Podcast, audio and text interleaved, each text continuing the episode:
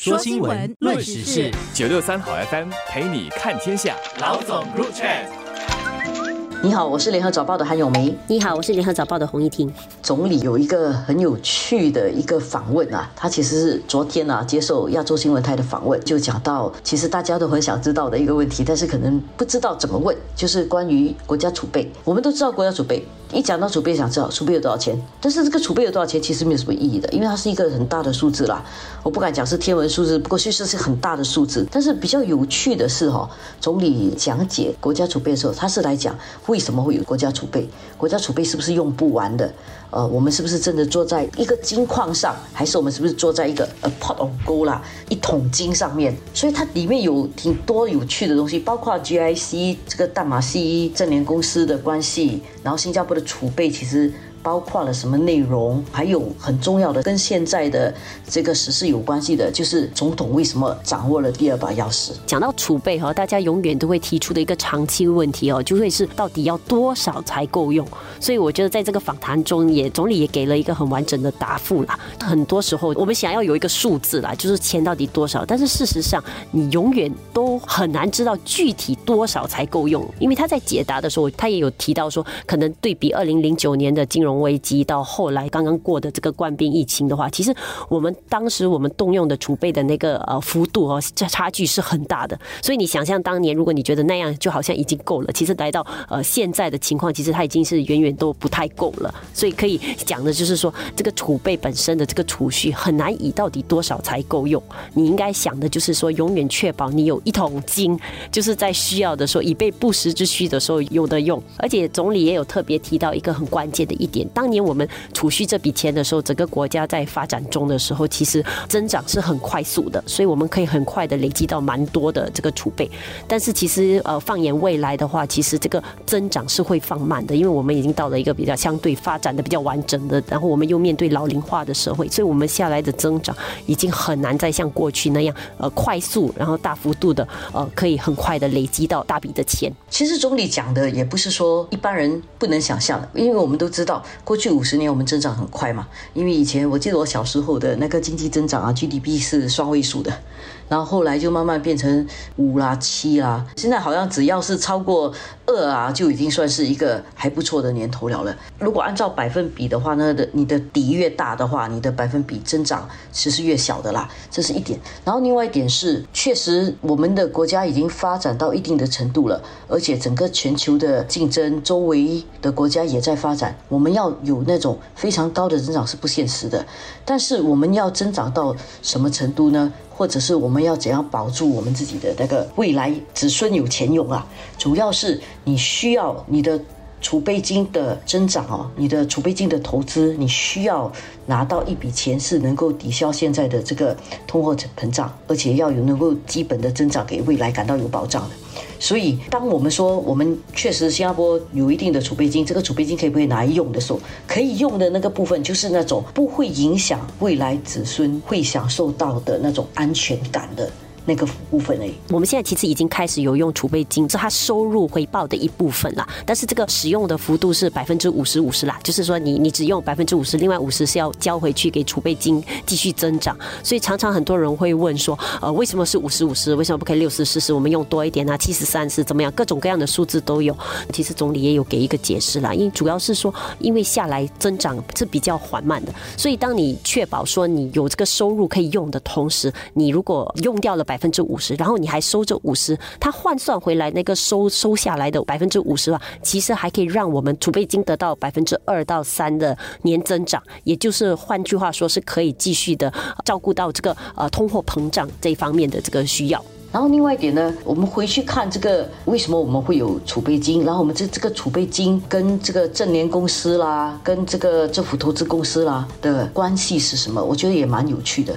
因为总理其实有讲所谓的储备是怎么来的，我觉得还勉强你说你坐在储备金上是下面是一桶金，但是你真的不是坐在一个金矿上，因为我们的这些储备金是都是血汗钱存来的，不是那种天然资源来的。这笔钱其实是在建国元勋的时代啊，他们就想，哎，我们新加坡到底有些什么？你要知道你有什么，你才不会说有一天你需要钱的是总理用的字是变卖典当啊！而且就算你真的必须变卖典当的时候，你知道谁拿去变卖典当了，所以他需要把这些资产啊全部很有系统的归纳起来了。所以不外乎就是几样，第一个就是现款嘛，钱钱呢，一方面在 MES。手上，另外一方面呢，一部分是新加坡人的 CPF，这个不是政府的钱，但是政府负责保护这笔钱嘛，这个是现款。然后呢，还有一个部分是地。地呢，一部分是在 JTC 手上，一部分是在 HDB 手上，因为建房子。然后还有一个部分就是新加坡所建立的那些公司，比如说新航啦，或者一些正联公司嘛，这些其实都是政府的资产。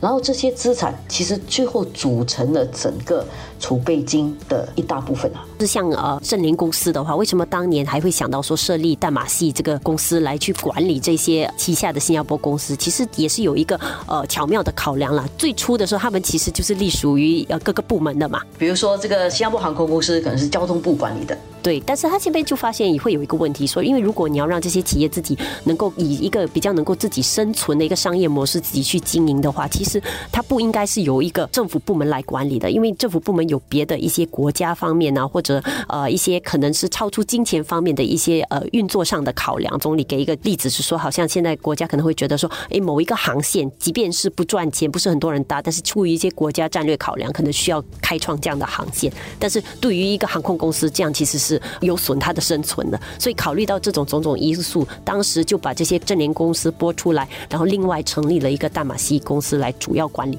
这样他们能够自己去运营。当他们真的发现有出现一些财务问题的时候，他们也会自己去解决，而不是说回来找政府说哦，政府应该给我钱，确保我可以生存。所以人们也会问啊，正正联公司呢跟政府有什么关系？正联公司呢，它是不是全部都是 report 都总理的？它是其实不完全，因为正联公司是用一种商业模式去管理的。总理的责任是保护他们，让他们能够在一个商业的环境里面去运作，而不会受到政治干扰。就比如说，不会因为某一个政策，然后就叫正联公司特别折扣来让选民高兴，或者是好像一些外交的要求啦，特别要新航。开辟一条航线，虽然是没有什么经济效益的，但是就是为了国家，然后就硬硬要去开一条航线，然后让这个飞机去飞到某个地方去。这么一来的话，这个新航或者是这家证券公司就没有办法在正式的这个商业运作下运行。所以总理呢是要保护这些证券公司能够用正式的商业的运作方式去跟全世界的私人公司去竞争。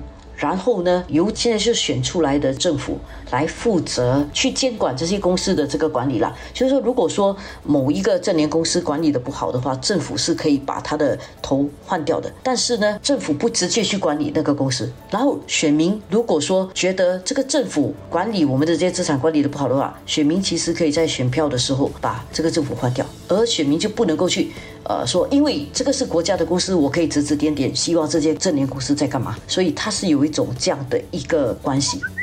整个那个制度呢，是一种呃很新加坡的一种独特的制度，就是呃问责很清楚，然后各司其职嘛。你不会让这个政治过度干预私人企业，政治怎么样讲都会影响经济的，但是政治不会过度干预私人企业的运作，或者是甚至不会过度干预企业的运作，不管是私人的还是政府的企业。然后另外一点呢，就是这样的话，你才可以真正选得到真正有能力的人去做那个事，因为有一个人可能他很有能力去理财，或者很有能力管理市政，但是他并没有要从政的意愿，所以他就可以专心的去做他的市政管理的工作。然后政治的这个部分呢，由从政的人来承担，这是新加坡的一个比较独特的。而新加坡的这个独特的制度，在国际上也有一定的名气啊，所以国际上的不同的领导也会来新加坡问：哎，你们这个东西怎么管理的？当钱越来越多的时候，也是为什么后来才有了这个民选总统的机制嘛？因为确保要有更好多一层的监管。总理啊，最后为什么要接受这个访问，而且讲的这么详细啊？很重要的就是新加坡过了就五十八年国庆，大家很多时候就忘记了一些机构啊或者一些管理啊是怎么来的，因为我们很自然的就在这个制度里面，呃，就这样活过来了，而且还活得还可以嘛。但是现在开始碰到一些问题了，就就会质问那个制度为什么这样？为什么国家有这么多储备不要拿出来给我用？总理在这个时候啊，呃，特地来谈。我们应该要有一个复习嘛，呃，一个 refresher course 复习，知道一下新加坡的这个管理是怎么形成的，这些钱是怎么来的，而且这些钱的目的是什么，还有这些钱的长远的规划是什么。我想在这个时候来讲，这个事情是相当有意义的。